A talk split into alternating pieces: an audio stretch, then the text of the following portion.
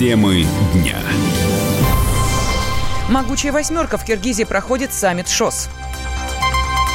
Теперь россияне, жители ДНР и ЛНР едут получать паспорта нашей страны. Движение вниз. Центробанк принял решение об изменении ключевой ставки.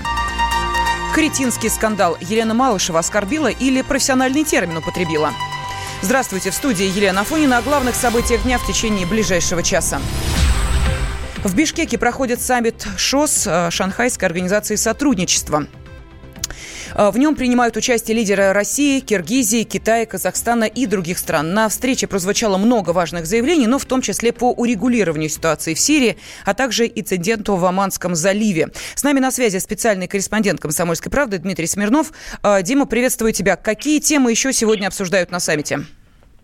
Добрый день, да. Слушай, ну на самом деле, если быть совсем честным, то инцидент в Оманском заливе тут, конечно, не обсуждают, так все говорят о нем опосредованно, да, в общих терминах, там, противостояние США, взаимоотношения в мире, но, видимо, это обсуждают за э, кадром, без журналистов.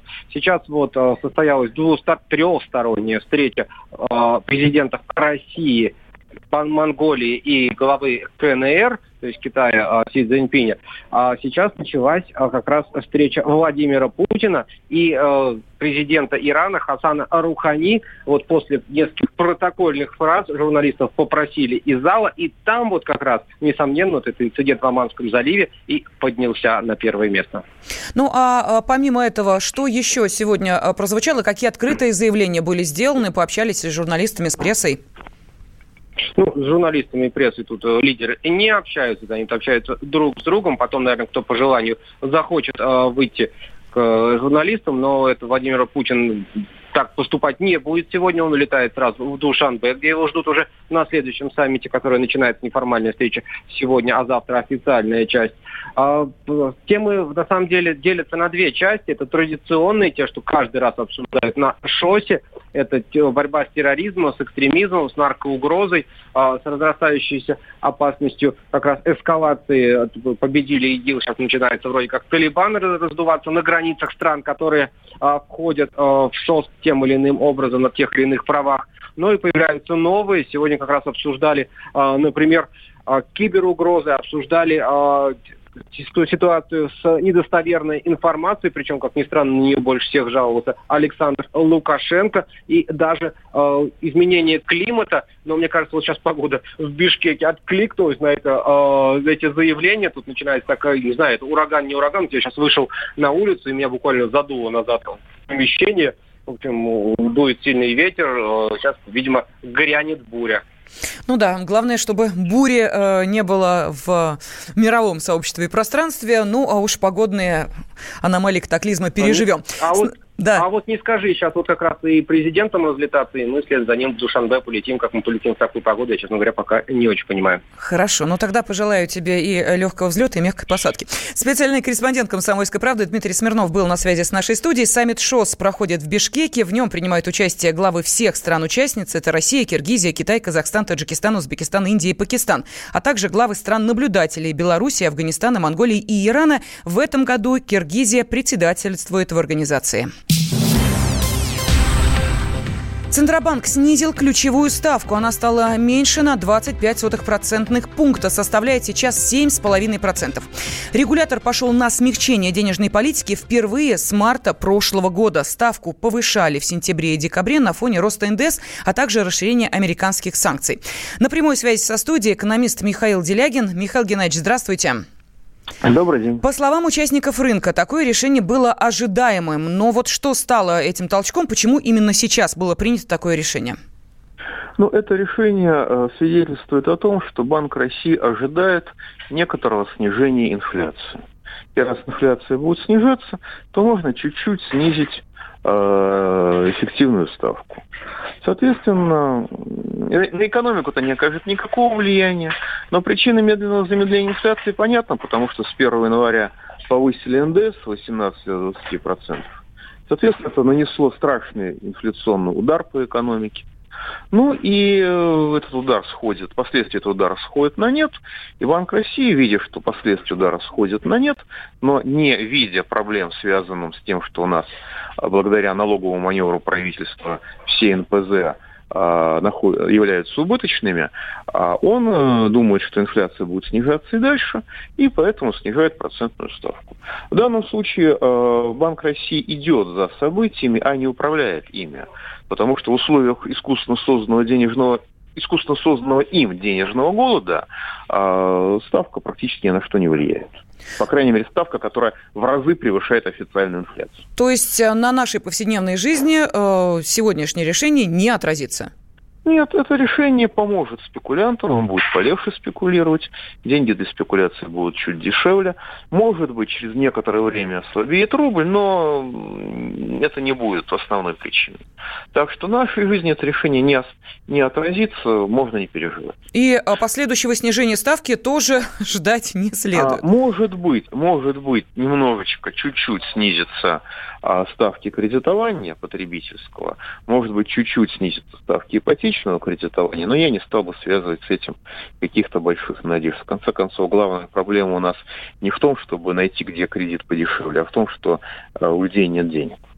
Спасибо. На связи со студией был экономист Михаил Делягин.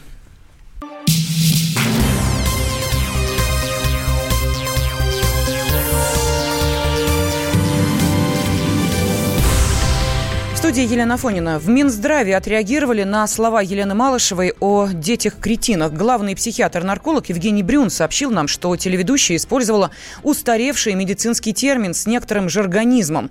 Брюн отметил, что Малышева вряд ли хотела кого-то обидеть, однако главный детский психиатр Москвы Анна Портнова считает, что употребление слова «кретин» в наши дни по отношению к больным недопустимо и оскорбительно.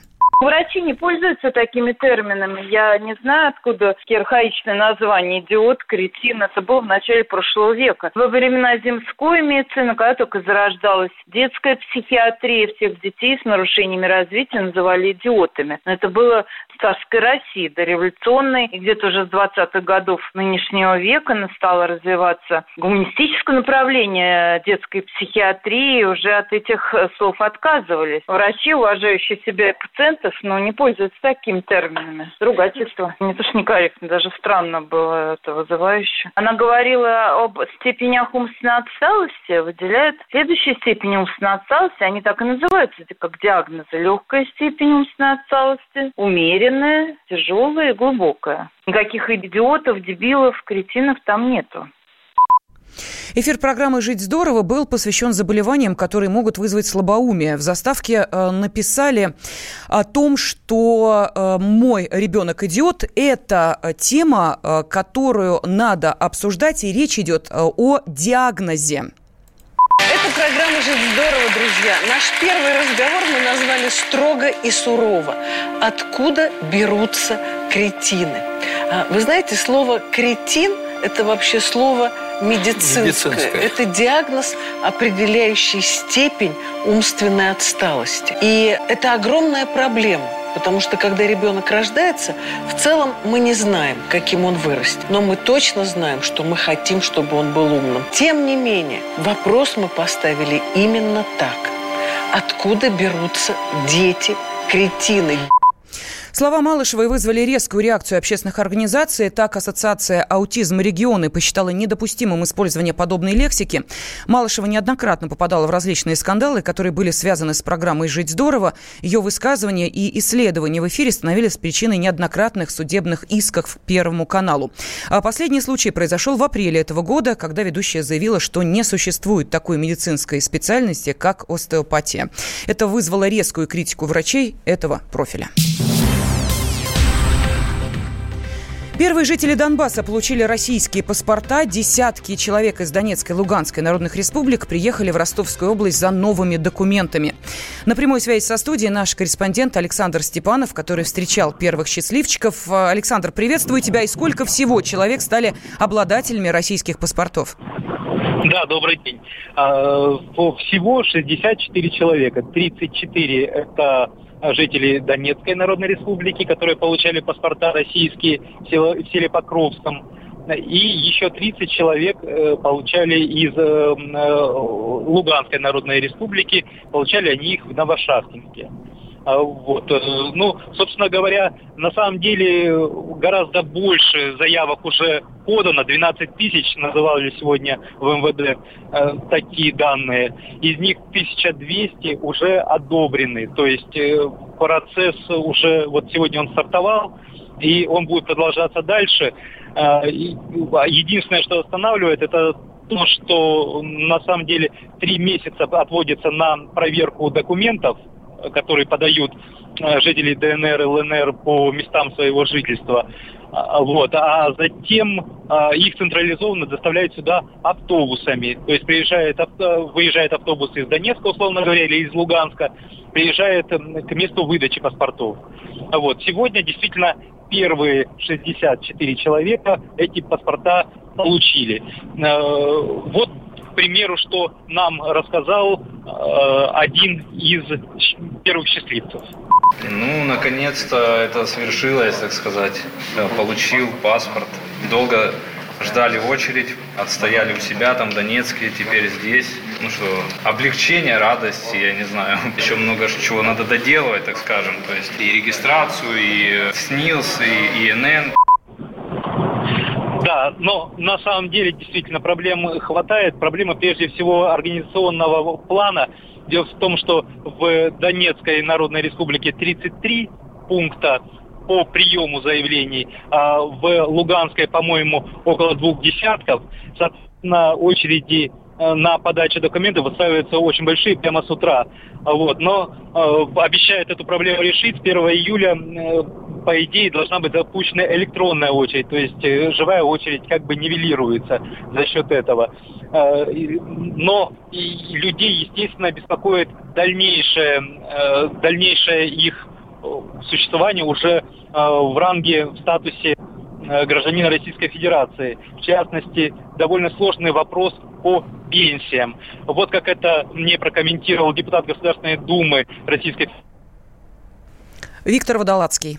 Все вопросы, которые касаются социальной защиты населения, граждан Российской Федерации, они, естественно, распространяются на тех граждан, которые переедут жить на территорию Российской Федерации. Все, что касается соглашений, которые приняты в рамках СНГ, в рамках э, Евразийского сообщества, они регламентируются нашими нормативно-правовыми документами, которые ратифицированы всеми высшими законодательными органами стран СНГ. И вопросы пенсий выплачивает то государство, на территории которого эта пенсия была заработана.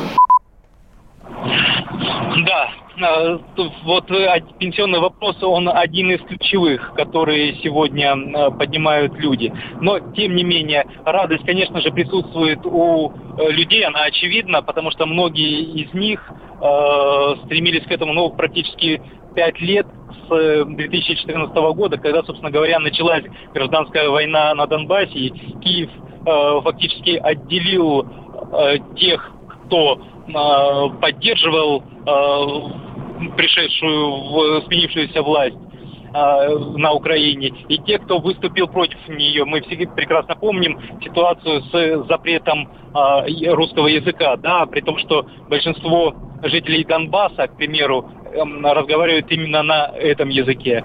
Вот. Затем следующий вопрос, который, естественно, э, возникал, который всех э, волнует, это работа, естественно. Э, соответственно, многие, многие люди э, просто потеряли эту возможность зарабатывать деньги, и процесс восстановления в ЛНР и ДНР, он достаточно длительный и достаточно сложный был. Э, ну, теперь Часть будем людей... надеяться, что в жизни этих людей все изменится к лучшему. С нами на связи был корреспондент «Комсомольской правды» Александр Степанов. Радио «Комсомольская правда». Более сотни городов вещания и многомиллионная аудитория. Калининград 107 и 2 FM. Эм. Кемерово 89 и 8 FM. Эм. Красноярск 107 и 1 FM. Эм. Москва 97 и 2 FM. Слушаем всей страной.